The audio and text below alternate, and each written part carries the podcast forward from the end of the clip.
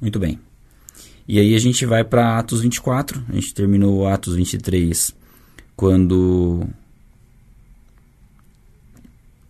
ele é levado lá pro governador, né? Deixa eu ver.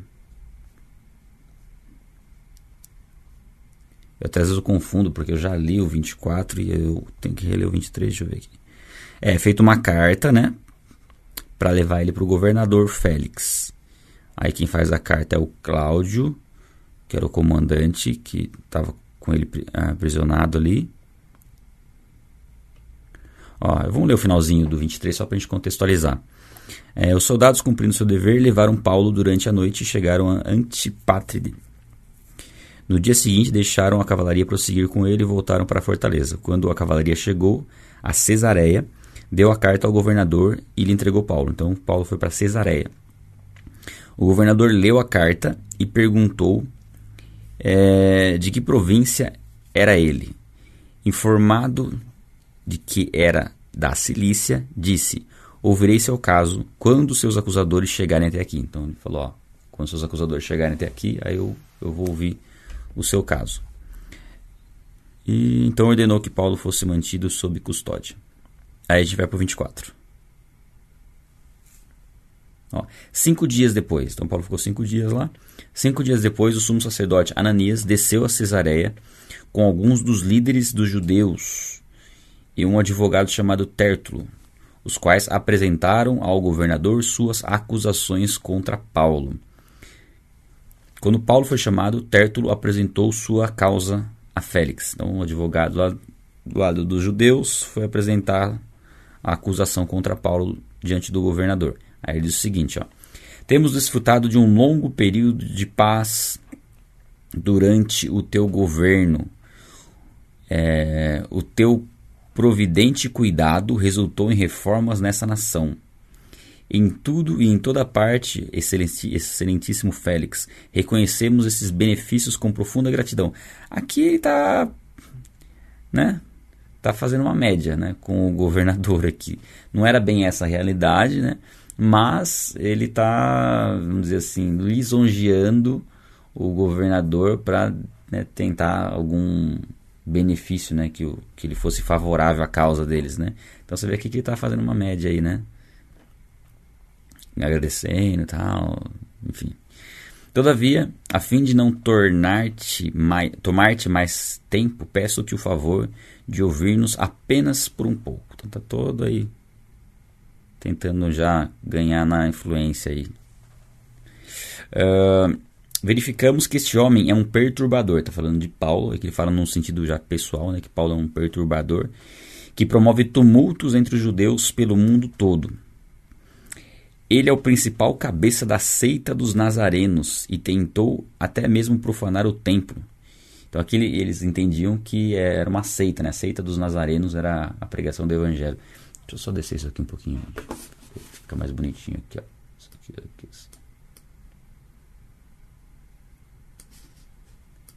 Aí.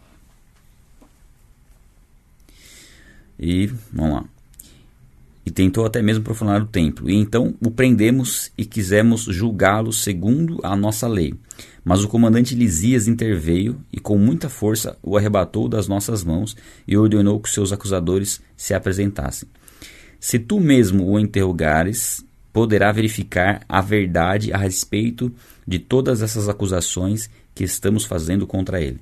Bom, aqui eles colocam, ele começa a colocar algumas acusações contra Paulo, né, falando que, o, que, Paulo causa tumulto, que Paulo profanou o templo, é, e algumas questões relacionadas à religião, né? E diz até no final ele finaliza: se você falar com ele, você vai perceber que tudo que eu estou falando é verdade, é verdade, né? Então meio que está tentando forçar assim uma, uma, uma, manipular de certa forma ali ó, o governador através do elogio que ele fez no começo e depois falando essas falas finais aqui também, né? Se você falar com ele, você vai perceber que tudo que eu estou falando é verdade.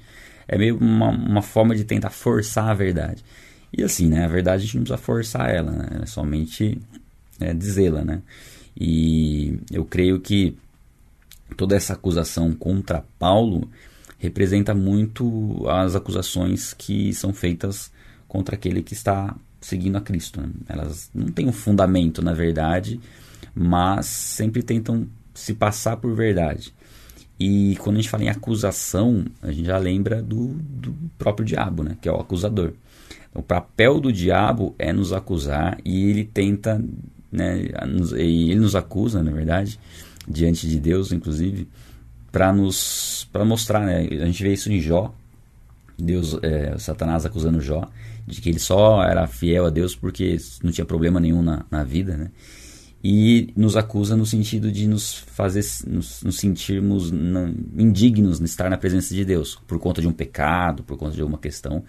Ele tenta trazer é, uma acusação com alguns argumentos que às vezes convence a nossa, a nossa, a nossa alma, né? Nos convence a de que de repente a gente não, não tem perdão para determinada situação, ou que a gente não tem a comunhão com Deus que nós achamos que nós temos. Então, ele sempre trabalha na base da acusação né, e na persuasão para nos convencer e de, de, de, permanecer no, parado. Né? Eu creio que esses sejam um dos propósitos principais do, do diabo para as nossas vidas, é que a gente permaneça parado e calado. Né? É, eu comentei quando a gente estava lendo Lucas que a cura do paralítico, a cura de cegos e surdos, é, Jesus fez essas curas literais, obviamente, né? assim como Paulo e os, e os discípulos, os apóstolos, mas também tem um, um significado espiritual que é a, a cura né? que Jesus trouxe para as nossas vidas, é essa paralisia espiritual, de não conseguir fazer as coisas para Ele. É a cegueira espiritual, de não enxergar a verdade, é a mudez, né? estar mudo de não proclamar o Evangelho. Nós fomos criados com um propósito, o nosso propósito de vida é proclamar o Evangelho e a acusação do inimigo sempre vai ser no propósito de nos calar, como estavam tentando calar Paulo, de todas as formas. Né? Tentando todo, eles tentaram assim de todas as formas possíveis calar Paulo, é, seja apedrejando ele, é, acusando ele, e Deus sempre preservou Paulo para cumprir o propósito. É, e é dessa forma que a gente tem que crer. Nós temos que nos posicionar para falar o que precisa ser falado, para pregar o evangelho e crer que nós seremos protegidos, assim como a gente viu um pouquinho no capítulo de ontem, que Paulo fala, ó, Deus fala, Jesus, né, aparece para Paulo e fala assim, ó, coragem, assim como você testemunha em Jerusalém, você vai também testemunhar em Roma. Então eu creio que é essa mensagem que Deus traz para nós, para a gente ter coragem, ousadia, que Deus vai nos usar para pregar o Evangelho aonde o Evangelho precisa ser pregado. Né? E dessa forma a gente cumprir o propósito de vida que nós temos. Paulo é um ótimo exemplo, é, tanto da ação dele, da disposição dele, da, da entrega dele, como também um exemplo do que nós podemos enfrentar. Né? O, que ele, o que ele enfrentou assim, foram coisas muito difíceis e ele não parou. É, não desistiu em momento algum, mesmo diante das dificuldades. É um ótimo exemplo para a gente. Né? Aí seguindo, os judeus confirmaram a acusação, garantindo que as afirmações eram verdadeiras, né? obviamente, né? que eles iam fazer isso. É, quando o governador lhe deu sinal para que falasse, Paulo declarou: Sei que há muitos anos tem sido juiz nesta nação, por isso, de bom grado, faço minha defesa. É, Aqui ele não fica longe, lisonjeando o governador, simplesmente mostra respeito. Né? Facilmente poderás verificar que há menos de 12 dias, há menos de 12 dias, subi a Jerusalém para adorar a Deus. Meus acusadores não me encontraram discutindo com ninguém no templo, nem incitando uma multidão nas sinagogas ou em qualquer outro lugar da cidade tampouco podem provar-te as acusações que agora estão levantando contra mim. Confesso-te, porém, que adoro o Deus dos nossos, nossos antepassados como seguidor do caminho. É, aqueles que seguiam a Cristo eram conhecidos como seguidores do caminho, com, até eu uso o C maiúsculo aqui. É, e, é, a, a, a, que chamam de seita, né? Creio em tudo o que concorda com a lei e no que está escrito nos profetas. E tenho aqui, deixa eu desgrifar isso aqui. Aí. Não sei se existe a palavra desgrifar. Com a lei e os profetas. E tenho em Deus a mesma esperança desses homens, que haverá ressurreição tanto de justos como de injustos. Então aqui Paulo ele, ele começa a apresentar um pouco da defesa dele. Ele fala que ele foi lá no templo para adorar, que não ficou discutindo com ninguém, não causou tumulto nenhum e que todas as acusações que eles estavam fazendo eles não tinham como provar. Basicamente era isso mesmo. Não tinha como eles provarem aquilo que eles estavam falando. E ele fala aqui que concorda com a lei, que não é contrário ao que a lei ensina, né? E o que está escrito pelos profetas, porque a lei e os profetas apontam para Cristo, né? E diz o seguinte: tem em Deus a mesma esperança desses homens, né? Mostrando, provavelmente, os judeus, ali, os fariseus, que haverá ressurreição tanto de justos como de injustos. E então Paulo fala, traz a argumentação dele bem sóbria ali, bem aquilo que aconteceu mesmo, né? Que, que, que eram calúnias contra ele na verdade. Ó, por isso procuro sempre conservar minha consciência limpa diante de Deus e dos homens. Aquele, eu, eu, eu grifei por causa disso. Eu gosto muito desse desse versículo. Por, por isso procuro sempre conservar minha consciência limpa diante de Deus e dos homens. É, eu creio que isso nos ensina muito, né? Buscar até a consciência. Como que a nossa consciência fica limpa? Através da confissão do nosso pecado diante de Deus. É, isso aí já, já nos, nos limpa a consciência, né? A consciência pesada de culpa é quando não há arrependimento. É quando há somente um remorso. O arrependimento é uma mudança de direção. Você toma uma decisão e age. Então, quando nós agimos já, confessamos um pecado diante de Deus, já demonstra de certa forma, o arrependimento, porque nós estamos agindo, nós estamos pedindo perdão a Deus. É claro que aí, dependendo do pecado, a ação ela precisa ser complementada com o pedido de perdão para a pessoa que nós prejudicamos. Tá? Mas em muitos casos, não. Em muitos casos, você vai somente colocar aquilo diante de Deus e ter a sua consciência purificada, né? limpa, é porque a Bíblia diz né? que ninguém deixa de pecar. Aquele que fala que não peca faz de Deus um mentiroso. Só que Deus é fiel e justo para purificar todo aquele que confessa, né, que se arrepende, confessa esse pecado diante dele. Estou parafraseando aqui, mas é lá em 1 João. Então esse versículo é bem legal a gente guardar ele, porque tendo uma consciência limpa diante de Deus, a gente vai ter isso diante dos homens como consequência natural. Seguindo, depois de estar ausente por vários anos, vinha a Jerusalém para trazer esmolas ao povo e apresentar ofertas. Então ele fala que um dos motivos principais dele ter ido para Jerusalém, é lógico que tinha o um motivo da pregação do evangelho, que é o principal. Mas, de fato, ele veio trazer ofertas das igrejas para Jerusalém, né?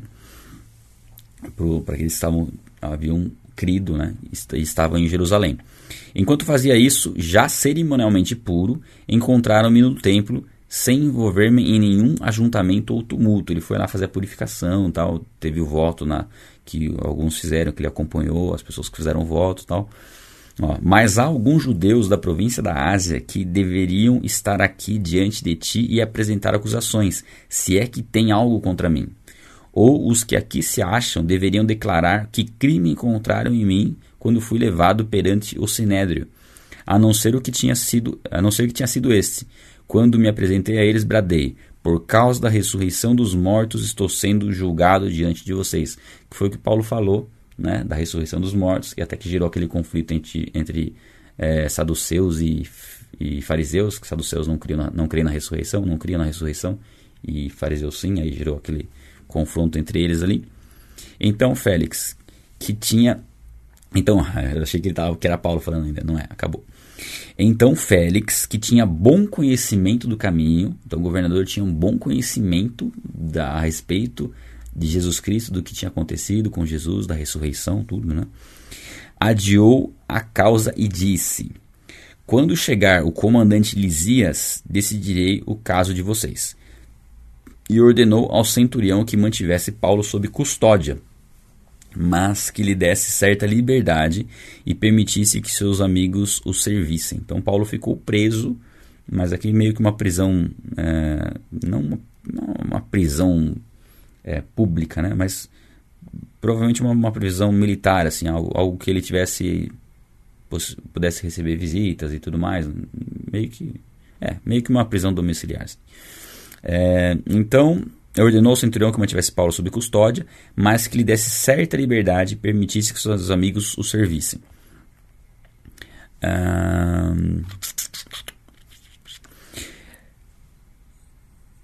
não era, acho que não era domiciliar a prisão. Se não me engano, pelo que eu li nos estudos aqui, era no, no palácio de Herodes o Grande que Paulo ficou.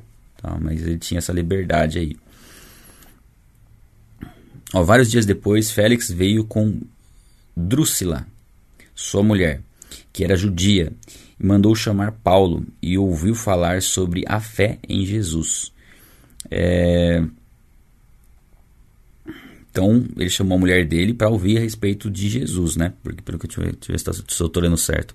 Félix veio com Drúxila, sua mulher, que era judia, e mandou chamar Paulo e ouviu falar a respeito da fé em Cristo. Quando Paulo se pôs a discorrer acerca da justiça e do domínio próprio e do juízo vindouro, olha que interessante. Félix teve medo e disse: Basta, por enquanto, e pode sair. É, essa reação aqui de Félix, ela, ela, representa uma reação de muitas pessoas ao ouvir a respeito dessas coisas, né? Deixa eu até grifar aqui. Ao ouvir a respeito do que? Do juízo, do domínio próprio, aliás, da justiça, do domínio próprio e do juízo vindouro. E ele teve medo e não quis ouvir mais. Isso a gente vai ver quando a gente for lá para o Evangelho de João, que é o próximo livro que a gente vai ler que em João 3, né, que fala que muitos não vêm para a luz, não querendo que suas obras sejam expostas, né, que suas obras são más. E quando começa a se falar a respeito disso, principalmente quando se fala de juízo vindouro, esse juízo vem sobre todo aquele que pratica o mal, né, todo aquele que não está em Cristo. Isso gera um certo desconforto para as pessoas ouvirem em relação a isso, né?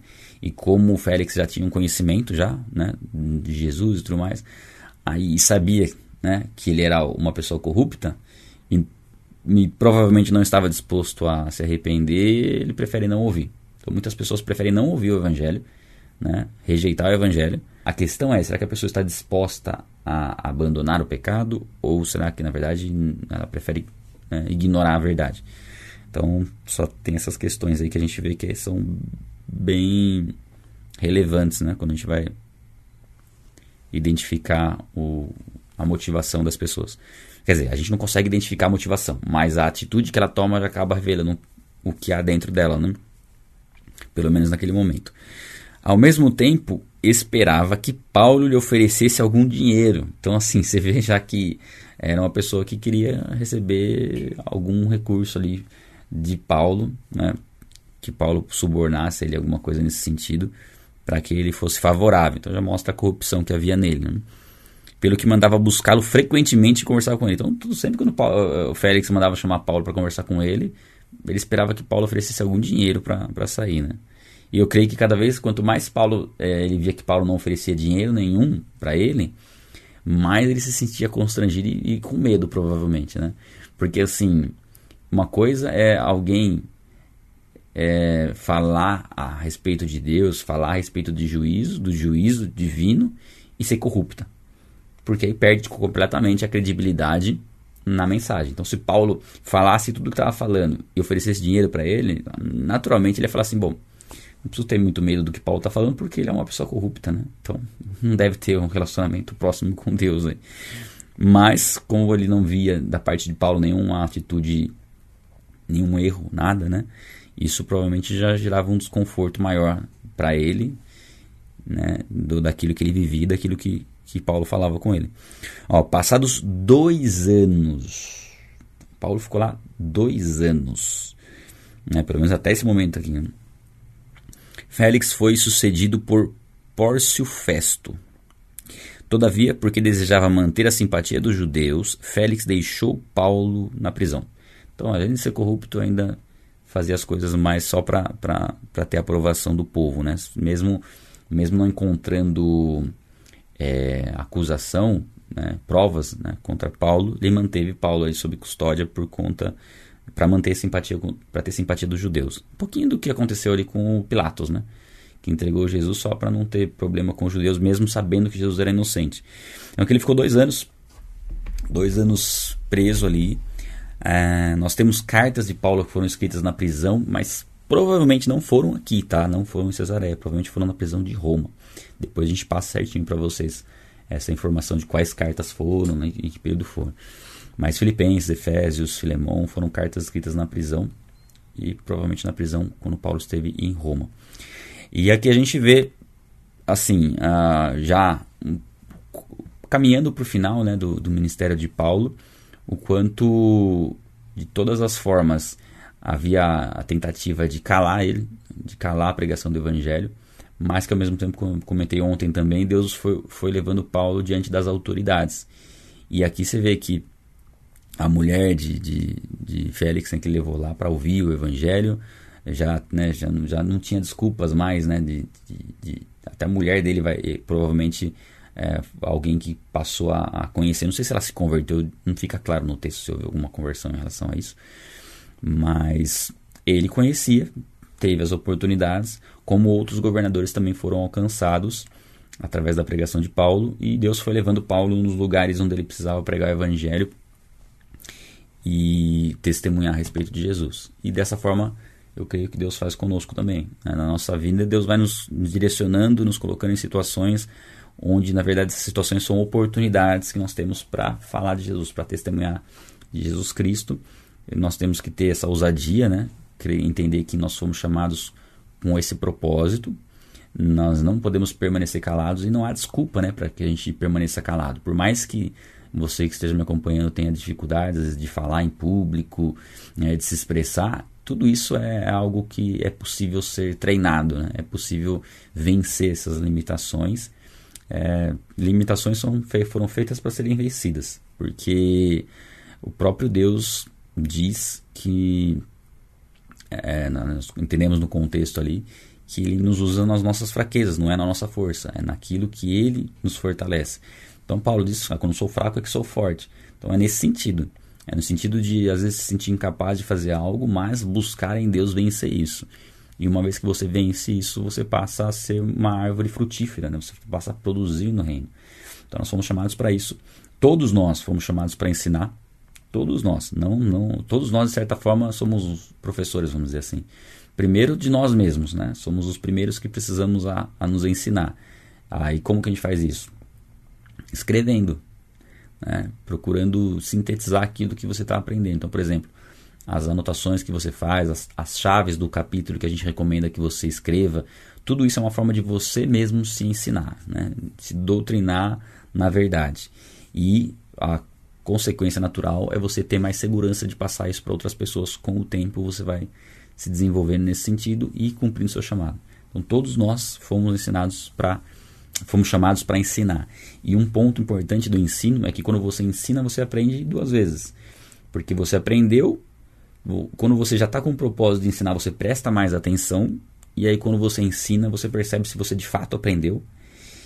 E também, além disso, se a pessoa não entender, é porque você precisa se aprofundar mais no aprendizado. Porque tá, ainda está confusa a forma que você está ensinando. Então você precisa melhorar isso. E esse processo repetido vai fazendo com que você se desenvolva, se desenvolva, se desenvolva e possa ser usado por Deus tanto para pregar o evangelho sua, na sua casa, né, através do testemunho, mas quando a gente fala hoje em dia, né, que o chamado lá em Atos era Jerusalém, Judéia, é, Samaria e confins da terra, que a gente traz uma representação disso como família, a, as pessoas ao nosso redor, né? não só os familiares, mas vizinhos, enfim, pessoas do trabalho e tudo mais. E depois o evangelho, pregarmos o evangelho para outros lugares mais distantes, para as nações. Hoje nós pregamos, podemos pregar o evangelho nas nações da nossa casa, basicamente através da internet. Então, nós temos primeiro o testemunho em casa, né, que é o, o mais importante, que é o mais fundamental, é onde nós estamos ali convivendo todos os dias. E depois disso, nós temos já a, a possibilidade né, no nosso trabalho, onde a gente está ali inserido, e os confins da Terra é uma câmera que você é o seu celular, né, onde você grava e de certa forma pode usar isso para postar nas redes sociais e o alcance disso pode ser um alcance né, com, com, alcançar muitas vidas. Então nós temos esse esse chamado, né, nossa inspiração tem que ser os apóstolos. Paulo é uma excelente inspiração e Paulo nos chama para ser imitador dele, porque ele diz: ó, sejam meus imitadores, porque eu sou de Cristo. Né? Então nós temos que imitar Paulo no sentido de vários, né? vários sentidos, mas perseverança, é, propósito, estratégia. Ele usava muitas estratégias aqui O Espírito Santo capacitava, capacitava ele a, a, ter muita sabedoria com quem ele falava, como ele falava, né, o testemunho que ele dava, as prioridades que ele colocava na vida dele. E eu creio que esse tempo que a gente está tendo aqui de leitura bíblica, ele já começa a, a girar uma chave dentro de nós. Né?